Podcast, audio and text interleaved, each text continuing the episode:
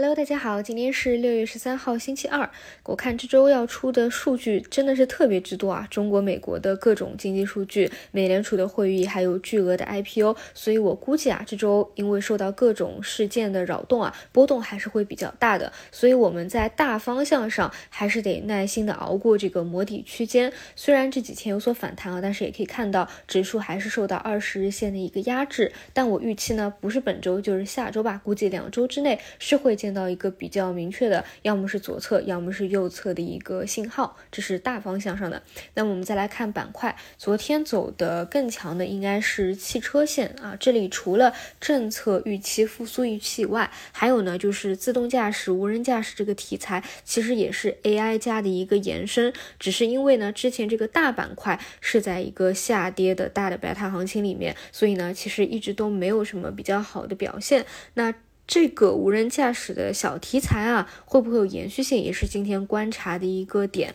因为在。高潮以后啊，今天注定是一个分化。那在分化的行情里面，更多是聚焦前排，比如昨天无人驾驶、自动驾驶的前排标的，今天还能不能够继续走强啊？这一块呢，我倾向于是可能有一定的持续性的。然后呢，再来看回 AI 这个板块啊，就其实它的热度一直有，但是每一个不同的时间点呢，它的领涨的细分分支又会有所不同。比如说，从英伟达产业链到 AMD 产业链，到最近的华为产业链，更多呢还是。跟随市场的一个思路，那我之前提出的，我个人还啊 AI 加可能会看的机器人的一个方向啊，昨天也是再次轮动到了。要么呢，你是盯着某一个细分分支去看它的一个趋势的思路，要么呢就是去看一些龙头的明星类的标的啊，就这几个标的里面来回切换的一个思路，因为这一块确实广度和宽度也是比较杂啊，我觉得来回跳的话还是有一定的难度的。除此以外呢，就是昨天新起来的华为五 G 啊，也是不出意外吧，有一些是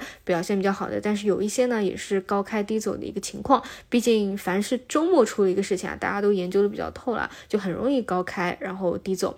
嗯，但是呢这一块儿我倾向于后面应该还是会有持续性的，因为你看到现在为止。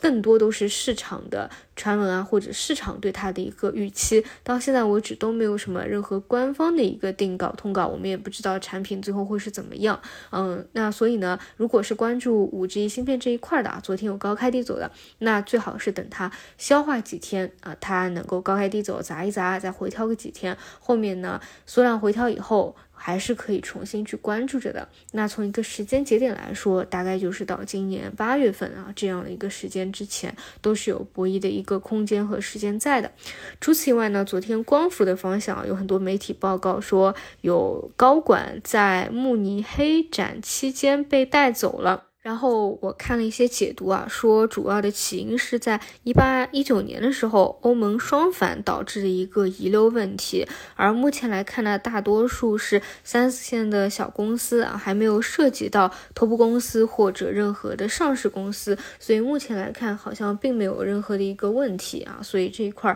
应该也不用去过于的在乎啊。到底有没有什么扰动？整体就是这样吧。嗯，大方向上可以看一下无人驾驶的延续性，AI 呢，它还是会看图说话啊，各个里面轮。然后除此以外的话，就是耐心等待市场的一个信号。好的，以上就是今天早评内容，我们就中午再见。